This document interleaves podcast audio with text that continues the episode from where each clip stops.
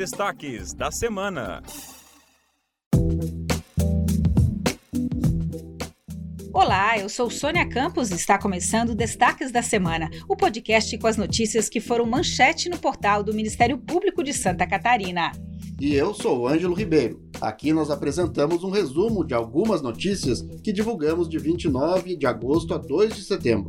Para saber mais sobre cada uma e conhecer tudo que foi publicado no nosso portal, acesse mpsc.mp.br.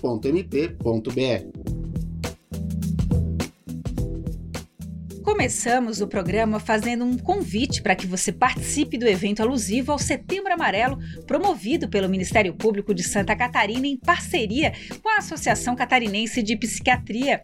O promotor de justiça, Douglas Roberto Martins, fala sobre a programação deste ano. Os temas escolhidos para esse, esse ano, em parceria do Ministério Público com a Associação Catarinense de Psiquiatria, foram a internet, os efeitos da, da internet, em especial nesse período de maior isolamento na saúde mental dos jovens, e o, o uso e o abuso de drogas, que por vezes é consequência desses efeitos da, da internet, do uso das redes sociais, também em relação ao suicídio. A sétima edição do ciclo de palestras acontecerá no dia 13 de setembro, às duas da tarde, no auditório da sede do Ministério Público de Santa Catarina, em Florianópolis. Para participar do evento, basta se inscrever no link disponível no nosso portal mpsc.mp.br.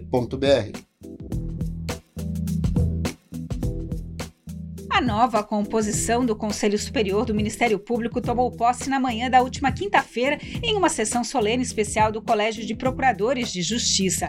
Dos 11 membros, oito atuarão como representantes da primeira instância e três como representantes do Colégio de Procuradores da instituição. Além deles, o Conselho Superior é formado por mais dois membros natos, o Procurador-Geral de Justiça e o Corregedor-Geral do Ministério Público. O Ministério Público e o TRE, Tribunal Regional Eleitoral, firmaram uma parceria para ampliar a transparência do processo eleitoral de outubro deste ano. Com a aprovação da Procuradoria Regional Eleitoral do Ministério Público Federal, o TRE transferiu para o Ministério Público o QR-TOT, uma solução tecnológica que permite a leitura do resultado da apuração em tempo real, logo após o encerramento do processo eleitoral na urna. A ferramenta, por enquanto restrita ao sistema Android, permite a leitura dos resultados de apuração por meio dos códigos QR assinados digitalmente pela Justiça Eleitoral, que aparecem no boletim de urna emitido no encerramento de votação pelo mesário em cada sessão eleitoral, integrando seus resultados à soma das leituras realizadas pelos demais usuários da ferramenta. O sistema já foi utilizado nas eleições de Porto Belo e de Petrolândia.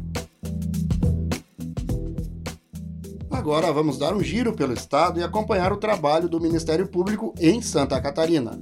Em Rio do Campo, uma parceria entre o Ministério Público e o Poder Judiciário busca efetivar o pagamento de indenizações para vítimas de violência doméstica.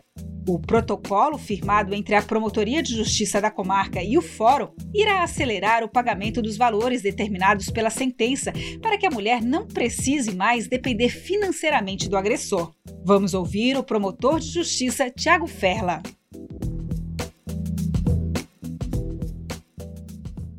O Ministério Público e o Poder Judiciário, no município de Rio do Campo, firmaram o protocolo de atuação conjunta para que essas mulheres tenham efetivamente a assistência judiciária gratuita para executar o valor dos danos que são fixados a título de danos morais. Isso porque elas devem efetivamente receber esse valor e ter o auxílio dos órgãos públicos competentes para que esses valores sejam revertidos em seu favor e elas possam ter um recomeço digno, distante daquele comportamento masculino que foi objeto da ação anterior. Em uma semana, 32 pessoas firmaram acordos de não persecução penal com o Ministério Público em São Domingos. A Promotoria de Justiça organizou um mutirão de acordos de não persecução com o objetivo de dar uma solução para os processos de crimes de médio potencial ofensivo de longa tramitação na comarca. Em Criciúma, dois réus denunciados pelo Ministério Público por matarem por causa de brigas de bar são condenados em duas sessões do Tribunal do Júri. Foram dois casos diferentes, um em 2011 e outro em 2012, mas ambos os réus foram condenados pelo crime de homicídio duplamente qualificado por motivo fútil e recurso que dificultou a defesa da vítima.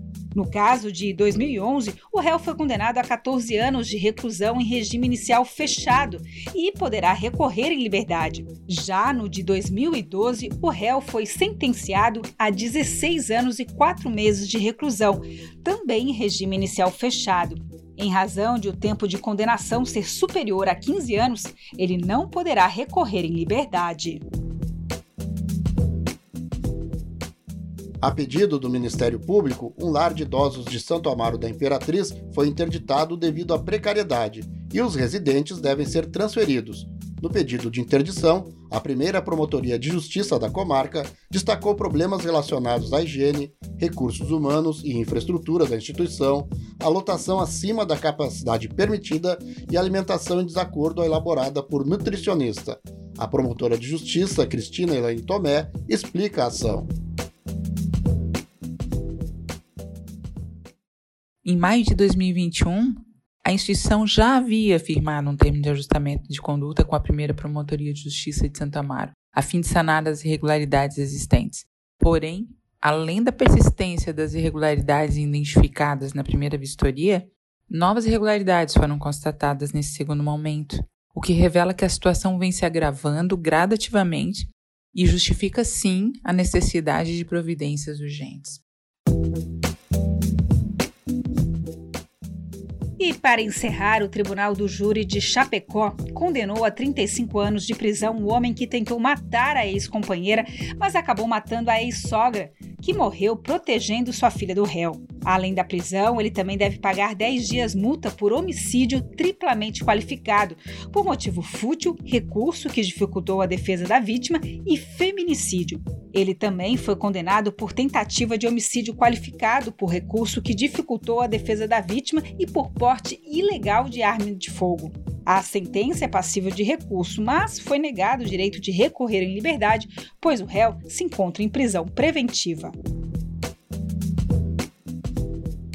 E assim chegamos ao final de mais um programa. Esta foi a edição com os destaques de 29 de agosto a 2 de setembro do Ministério Público de Santa Catarina. Eu sou Ângelo Ribeiro.